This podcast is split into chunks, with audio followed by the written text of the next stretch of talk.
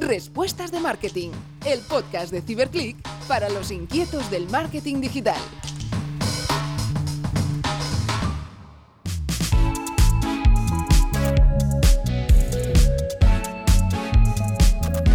Hola a todos y bienvenidos una semana más a Respuestas de Marketing, nuestra cita quincenal para conocer qué se cuece en los equipos de marketing de las marcas más conocidas de nuestro país.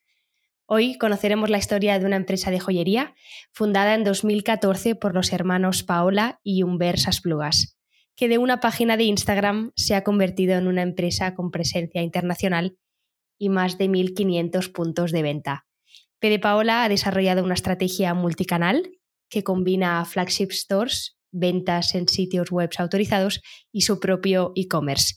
Y nuestro invitado de hoy nos desvelará las acciones de marketing que ha llevado a la marca a duplicar sus objetivos en ventas. Él es Xavier Durán, director de marketing de PD Paola. Bienvenido, Xavier. ¿Qué tal? Muy buenas, encantado de estar con vosotros, un placer. Xavier Durán estudió dirección de marketing en la Universidad de Gales y luego un máster en ESADE y su trayectoria profesional pasa por los hoteles Melia primero en el área de e-commerce y después en ventas y marketing y el Fútbol Club Barcelona. Ya en 2018 entra a formar parte de P de Paola. Xavier, si te parece, arrancamos con las tres preguntas de siempre. Sí. Si tuvieras que decirnos cuál es la, la tendencia de marketing más relevante en estos momentos, ¿cuál dirías? Bueno, yo creo que nos encontramos justo ahora en un paradigma bastante eh, challenging, por decirlo de alguna forma, eh, sobre todo por la adopción de, todo el tema del iOS 14 y el posible fin de las cookies. Entonces, pienso que la tendencia actual será trabajar muy bien lo que es el first party o tus clientes propios, eh, ofreciendo tanto personalización como ofertas ad hoc, en definitiva, explotando los clientes que, ya tienes actualmente. ¿Y cuál es tu libro, podcast o, canal de marketing de, cabecera, si tuvieras que recomendarnos alguno?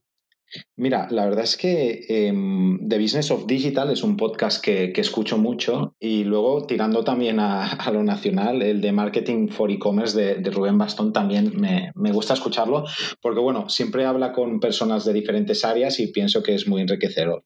A nivel de, libros, la verdad es que leo bastantes, te diré el último, que es de Customer Data Platforms de Chris Ahora, eh, que bueno, también pienso que es eh, muy interesante y, una tendencia muy, muy viva actual del marketing.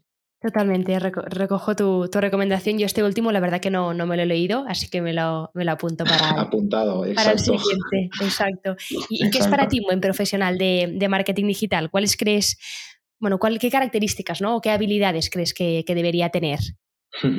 Mira, pienso eh, que la habilidad analítica es, es, crucial, ¿no? Al final, cuando hablamos de marketing digital, pues difiere un poco del tradicional, que sí que tiene un aspecto mucho más creativo, ¿no? Entonces, pienso que ha de ser una persona analítica, eh, muy adaptada a lo que es el prueba-error, sin miedo a cambios, eh, dispuesta a probar las cosas, pero siempre me gusta decir que no debemos olvidarnos que detrás del digital, ¿no? Que tienes mil herramientas, mil posibilidades a nivel de, de tocar teclas y cambiar cosas, hay personas, ¿no? Entonces, la faceta creativa, la faceta de producto, la faceta de estrategia de precio, pienso que es algo que también debe ir integrado en el profesional del marketing digital. ¿no? Eh, pienso que eh, a veces nos olvidamos que detrás de las plataformas, eh, al final estás vendiendo un producto, entonces esa, esa parte del marketing más tradicional pienso que también ha de converger ¿no? con, con la estrategia más de digital. Totalmente de acuerdo, ¿no? Bueno, tú has apuntado el tema de, la analítica y el tema pues, de combinar más estas, estas skills más digitales sin olvidar la parte humana que hay detrás. Yo quizá añadiría también un punto de, curiosidad que creo que cualquier buen profesional de marketing debe, debe, tener pues, para mejorar, ¿no? Y precisamente pues, para cuestionarse cosas y testear. Totalmente. Totalmente, y más con las posibilidades que hay y la rápida adopción de nuevos, de nuevos canales, de nuevas posibilidades, es decir, es súper cambiante. Entonces, la curiosidad es, es un hecho. Eh, pienso que constantemente te has de estar renovando, ¿no? Porque al final, oye, pues lo que funcionaba hace un año, lo más seguro es que no funciona actualmente. Entonces, ser curioso y ser proactivo, sin duda, también es una sed muy grande. Totalmente de acuerdo. Y Xavier P. de Paola es una marca que ha crecido mucho en sus siete años de vida. ¿Cómo ha ido evolucionando la marca? ¿En qué punto os encontráis ahora mismo? Sí, eh, bueno, la verdad es que eh, la marca ha crecido muy, muy rápido, eh, también a nivel de revenues y a nivel de exposición internacional. La verdad es que en los últimos dos años, pues pasamos de un 60-70% de, del revenue share en España a tener un revenue share muy fragmentado con una presencia muy fuerte en diferentes capitales europeas y también pues en Estados Unidos, Australia, Japón, Canadá, etcétera. Aparte de lo que es la captación, nos hemos centrado mucho en poner el cliente en el centro, eso es eh, primordial para, para nosotros. Eh, mejorar también la calidad en sí de, los productos, diversificar bastante la oferta. Entonces, pienso que ahora la, marca se encuentra en una posición eh, de bastante exposición global y donde nos encontramos en el reto de consolidar ¿no? lo, que, lo que hemos estado creando, que ya te digo, en tres años el crecimiento ha sido espectacular. y estamos muy contentos, ya, no solo por el crecimiento, sino también por el feedback de los clientes, el feedback que, vamos recogiendo a, nivel de marca. Es decir, eh, pienso que no es solo los ingresos, ¿no? que, obviamente es importante, pero sobre todo eso, ¿no? que, los clientes al final pues tengan una buena experiencia de compra y que la propuesta de valor realmente cale. ¿no? Pienso que, es muy importante. Claro, al final eso es lo más importante, ¿no? Que el cliente pues, te reconozca y, esté contento ¿no? con, su experiencia. Exacto, exacto, totalmente. Cuéntanos, ¿tú cómo entras a formar parte de la, compañía? ¿Cómo son tus, tus inicios? Pues bueno, entré en 2018, creo ya era aproximadamente tres años, y bueno, eh, simplemente pues fue un cambio de, trabajo natural. Eh, entonces, eh, desde un principio estuve muy centrado en lo que es el digital, ¿vale? Tanto a nivel de captación como retención, analítica, etcétera, etcétera. y sí que es cierto que en la trayectoria de la marca, pues actualmente tengo una posición también que engloba pues tanto estrategia de digital como estrategia más de marca. También trabajamos tema de producto, de precio, etcétera. Eh, entonces, bueno, eh, mi, perfil ha ido encajando a las necesidades que tiene la marca. ¿no? Eh, somos una compañía que estamos muy, muy obsesionados también con, elevar la marca al máximo. ¿vale? entonces, esta, esta reinvención constante de la marca para que al final pues, la propuesta de valor vaya calando es algo que también pues, trabajamos bastante desde el departamento. Mm. Y como marca, ¿no? Sabemos que combináis tanto canales offline como online, ¿no? Desde cartelería, por ejemplo, que hemos visto en grandes ciudades, pues hasta marketing con, influencers. ¿Cuáles dirías, ¿Cuáles dirías que son vuestros pilares de, de la estrategia de marketing? Sí, eh, como bien dices, eh, este año sí que hemos hecho el cambio hacia pues, una visión del marketing más 360. Eh, hicimos nuestra primera campaña offline en, pues, en Berlín, en Milán, París, etc. Em, yo te diría que el digital continúa siendo una pata muy importante de, de, nuestra estrategia de marketing. Lo que sí es cierto es que como consolidación de marca y al final con el objetivo de seguir construyendo una marca global, ¿no? queríamos poner una pata más allá del digital, pues que al final sumar argumentos a lo que estamos construyendo, ¿vale? Entonces, sí que es cierto que, repito, que el digital es, mm, yo te diría que la pata más importante, pero bueno, vamos a seguir también ampliando la visibilidad en canales que no son tan digital. Y referente a las eh, influencers, pienso que hay distintos approaches que las marcas pueden tener para colaborar con influencers. El nuestro este año ha sido, acompañando esta transición de la marca, pues colaborar con perfiles un poco más eh, top tier eh, de influencers con una digásemos, con una repercusión bastante grande ¿no? a nivel de, a nivel de, de, reach y a nivel de, bueno, acompañar a la marca ¿no? y de consolidación. Sí, por ejemplo, hemos visto que habéis, bueno, que habéis hecho una campaña con, con Chiara Ferrani. ¿Qué aportan, por ejemplo, este tipo de, perfiles a P de Paola? Em, pues mira, al final notoriedad, ¿no? Eh, está claro que existe una barrera para colaborar con este tipo de, influencers. Eh, yo pienso que, que una marca, eh, pues primero de todo, la influencer eh, en sí esté dispuesta a colaborar con la marca, que a veces eh, no lo están, ¿no? Ya dice mucho de la posición que tiene la marca. Y luego que está claro que, eh, bueno, quiere decir desde mi punto de vista que la marca pues ya tiene una posición em, notoria en, el mercado, ¿no? Entonces, pienso que refuerza un poco el, el momentum en el que se encontraba la marca. Totalmente, ¿no? Tú ahora has apuntado algunos canales. ¿Qué, canales os funcionan mejor para llegar a, vuestro público? Si tuvieras que decir, pues dos o tres. Sí, principalmente, mira, Facebook e Instagram, ¿vale? Al final pienso que la mayoría de e-commerce es el canal con el que, digamos, hemos enfocado a performance mejor funciona, ¿no? También está claro que trabajamos una pata de branding, pero con una parte más reducida del presupuesto. Google, en segunda instancia, hacemos tanto campañas de search, tanto genéricas de marca, Google Shopping tenemos también una presencia bastante fuerte y luego eh, bastantes campañas en YouTube, ¿no? Tanto de prospección como de, retargeting.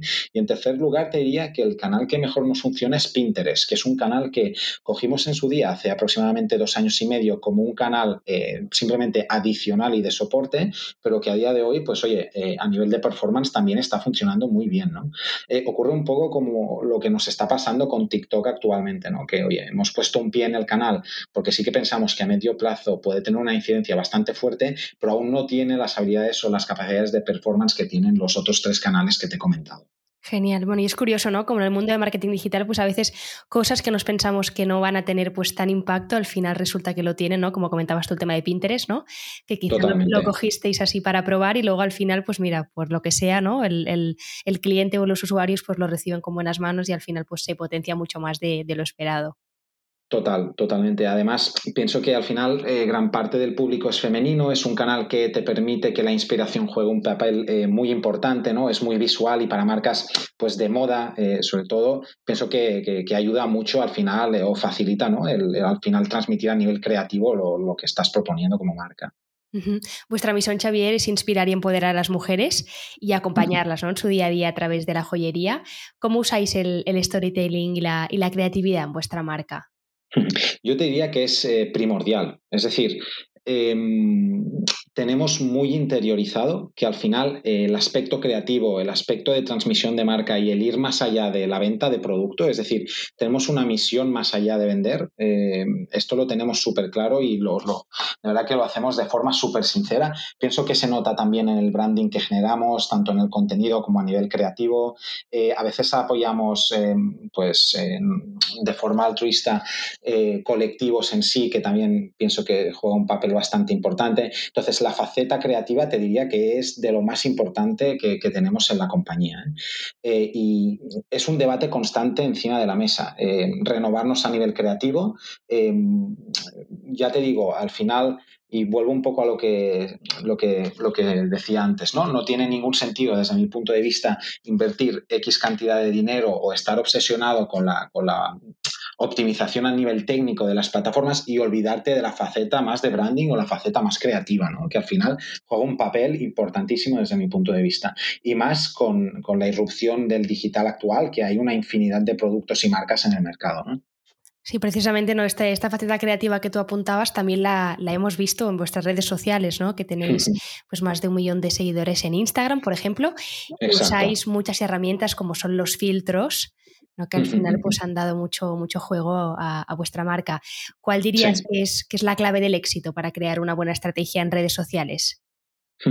Mira, eh, la clave del éxito, yo pienso que hay un conjunto en sí, ¿no? Lo que te decía, y empezando por el core business, eh, producto, precio, marca, pienso que es fundamental. Y luego a nivel de, redes sociales, sí que es cierto que nosotros diversificamos en todas las posibilidades que ofrece, ¿no? Eh, intentamos también adaptar un poco el contenido, siempre, siempre ligado a, a la marca, pero bueno, intentar adaptar el contenido a las diferentes posibilidades, ya sea por canales o posibilidades de la plataforma, como puede ser un feed o un stories o reels o los filtros. Eh, es decir, al final pienso que son súper, súper dinámicos en, sacando soluciones, eh, un Instagram, un TikTok, un Pinterest y adaptarte a cada uno de ellos a nivel formato y a nivel creativo y a nivel mensaje, pienso que es bastante clave. Eh, al final intentamos siempre ser muy dinámicos en ese sentido. Totalmente, ¿no? Ser dinámicos, también ser rápidos, ¿no? En, adaptar esos cambios y en, saberlos utilizar y sacarles el, mayor pues, provecho posible. Exactamente. Y ahora mismo, Xavier, ¿en qué acciones o campañas de marketing estáis trabajando? No sé si nos podrías desvelar alguna, alguna cosita. Bueno, eh, mira, ya la verdad que tenemos la visión puesta en 2022, aparte de lo que queda de año, claro. Eh, vamos a sacar colecciones muy interesantes de aquí poquito, no puedo darte mucho más detalle, pero bueno, yo os invito a que nos sigáis, que vienen cosas muy chulas eh, en breves y te diría que ya enfocando la estrategia a nivel 2022, sin olvidar un Black Friday o un Christmas que para nosotros pues también son, son muy importantes. Vamos a seguir trabajando en digital, vamos a seguir con continuando eh, trabajando el, aspecto más creativo. También eh, estamos bastante enfocados eh, a realizar ciertas colaboraciones. entonces, bueno, pienso que viene una etapa muy chula donde vamos a continuar ampliando nuestras acciones de marketing y también el tipo de comunicación que, ofrecemos hacia, el cliente. ¿no? También pienso que aparte de la faceta creativa, la, la, relación con el cliente o la generación de comunidad actualmente es muy, muy, muy importante. Y bueno, estamos trabajando en ello también. Perfecto, Xavier. Bueno, pues os, seguiremos de cerca y, te invitaría a que, vuelvas otra vez a, respuestas de marketing pues para, contarnos todos tus vuestros avances. Y si hablamos de, casos de éxito, por ejemplo, ¿tú con qué campaña o qué acción destacarías si tuvieras que escoger una?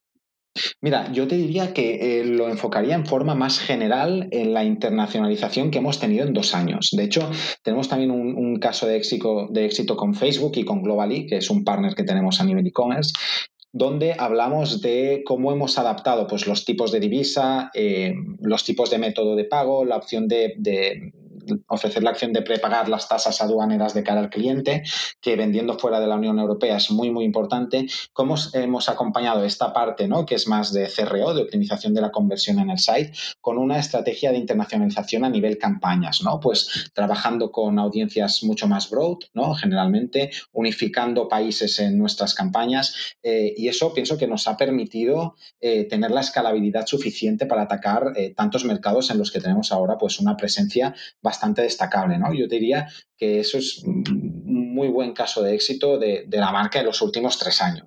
Al final también pienso que engloba varias facetas del marketing, ¿no? un aspecto más creativo de adaptarnos a cada país, un aspecto más técnico de optimización de, la conversión vía ofrecer nuevos recursos en la web y una optimización de la performance vía eh, una nueva estructura de campañas pues, en los canales de captación principales. Eh, por eso, bueno, me gusta bastante hablar de esto porque creo que engloba eh, una faceta mucho más digital, pero a la vez una faceta mucho más de negocio, ¿no? Como es la internacionalización. Y en esto que apuntabas tú de, la internacionalización, imagino ¿no? que habrá sido todo un reto adaptarte, ¿no? adaptaros pues, a, nuevos países, nuevas formas de hacer. ¿no? cada usuario al final en, cada país es distinto y tiene unas necesidades distintas. Imagino que habrá sido un reto para, para vuestra marca. Totalmente. Eh, al final tiene un impacto en toda la compañía, ¿no? Pues te puedes imaginar, tanto en Customer Service, donde empiezas a tener clientes que quizás no hablan el idioma en el que hablan el equipo de, Customer Service, tanto a nivel logístico, ¿no? Porque empiezas a tener exposición en mercados, empiezas a tener un, volumen considerable en mercados donde anteriormente no lo tenías, como a nivel creativo, porque has de adaptar quizás el idioma o el tipo de, creatividad. Eh, es decir, tiene un impacto a nivel compañía, ¿no? Está claro que eh, contar con una fragmentación muy alta a nivel de internacionalización, pues, oye, eh, has de adaptar al máximo o muchos departamentos se han de adaptar al máximo para seguir cumpliendo las expectativas que, oye, bajo nuestro punto de vista, eh, es decir, no vale con vender, queremos ofrecer la misma calidad de servicio que estamos ofreciendo, digásemos, en Europa que en el resto del mundo, tanto a nivel de entrega de pedido como a nivel de customer service o de experiencia web, ¿no? es decir, siempre nos hemos centrado mucho en eso eso también, que es eh, la calidad del servicio, del producto y, en definitiva, la buena experiencia con la marca que vaya por delante de, las ventas, ¿no? claro. Y en este sentido, Xavier, ¿qué, perfiles habéis incorporado en, vuestro equipo de marketing? ¿no? Pues precisamente para, dar, para dar respuesta a estas necesidades de, internalización que, que comentabas tú ahora mismo. Sí, eh, mira, eh, en nuestro departamento de marketing al final se, ha ampliado mucho eh, el equipo de performance, el equipo de analítica, el equipo de CRM. sí que es cierto que por la internacionalización, pues sí que se han incorporado más perfiles de customer service, ¿no? lo que te comentaba, perfiles de IT, perfiles a nivel creativo para ir adaptando o que al final dan, dan servicio al equipo de marketing. ¿no? a veces yo lo digo, nosotros podemos ejecutar, pero sí que es cierto que otros departamentos no te han de prestar el servicio necesario para que la ejecución tenga sentido. Entonces, no es solo en el equipo de marketing, sino también a nivel, a nivel empresa. A nivel global, lo imagino, sí. Sí, exactamente. Bueno, vemos que cada vez las empresas no tienen equipos más híbridos, con perfiles pues, muy distintos para, dar respuesta pues, a estas necesidades que, ahora apuntábamos. Otro tema también, también muy candente en el tema del, bueno, en el mundo de marketing digital es el tema de los datos. En vuestro caso, ¿cómo, ¿cómo los usáis? ¿Qué papel juega el Big Data en vuestras estrategias de marketing?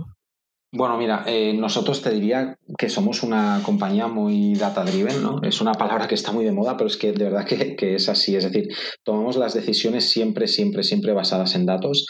De hecho, hace un año y medio eh, ya para acompañar esta estrategia eh, creamos el departamento de data, ¿no?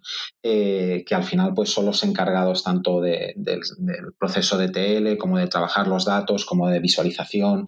Entonces, te diría que juega un papel fundamental para toda la compañía, no solo en el marketing, donde quizás sí que por bagaje podemos tener un, un mindset mucho más eh, de data, sino también para el equipo de B2B, para lo que es supply chain. Eh, es decir, eh, juega un papel fundamental a nivel compañía y durante los próximos años, sin duda, es un departamento que va a ir, va a ir creciendo. de hecho, te diría que quizás es el que va a tener más, más, importante durante los próximos años. Xavier, ¿y tú cómo, cómo te imaginas el marketing del futuro? Hmm. Es una pregunta muy buena. Em, yo pienso que hemos pasado ahora una etapa em, bastante cómoda para las marcas que éramos digital, ¿vale? Porque eh, digásemos que la irrupción en el mercado no era tan alta como la que tenemos actualmente, donde sí que es cierto que pequeños negocios se han digitalizado, ya sea uno por estrategia o dos por necesidad, sobre todo con el último año que hemos vivido. Entonces, pienso que y me repito a veces, ¿eh? pero la faceta creativa, la, faceta de branding va a ser muy, muy importante. Y a nivel de digital, eh, trabajar, ya te digo, eh, el first party va a ser fundamental, sobre todo porque a nivel de, captación pienso que va a ser un poco más difícil. Entonces, contar, ya te digo, con, por ejemplo, estamos a punto de, integrar un CDP actualmente que nos va a permitir, pues eso, al final personalizar muchísimo más nuestros mensajes o nuestra estrategia en, en todos los canales. estamos trabajando muy bien también lo que es la base de datos a nivel de automations eh, o a nivel de, relación con el cliente, también cruzando un poco la barrera offline y apoyándonos en el equipo de Customer Service. En definitiva, yo te diría que marca, creativo y eh, trabajar los datos internos de clientes o de navegación que ya tienes. ¿Y estos serían vuestros, vuestros retos de cara próximo, al próximo año? Sí, sí, sin duda, sin duda. Pienso que son nuestros retos y te diría que de la gran mayoría de e-commerce. ¿eh? Eh, a nivel marketing, obviamente, a nivel negocio o a nivel otras áreas, pues oye, cada uno tiene los suyos, pero sí, sí, a nivel marketing pienso que, pienso que van a ser estos, sí. Yo también, yo también lo creo. Y ya por último, Xavier, que nos quedamos sin tiempo, ¿nos podrías contar alguna anécdota o curiosidad de, la marca? No sé, algo que os, que os hace diferentes. Hmm. Ostras, es eh, creo que la, pregunta más difícil. ¿eh?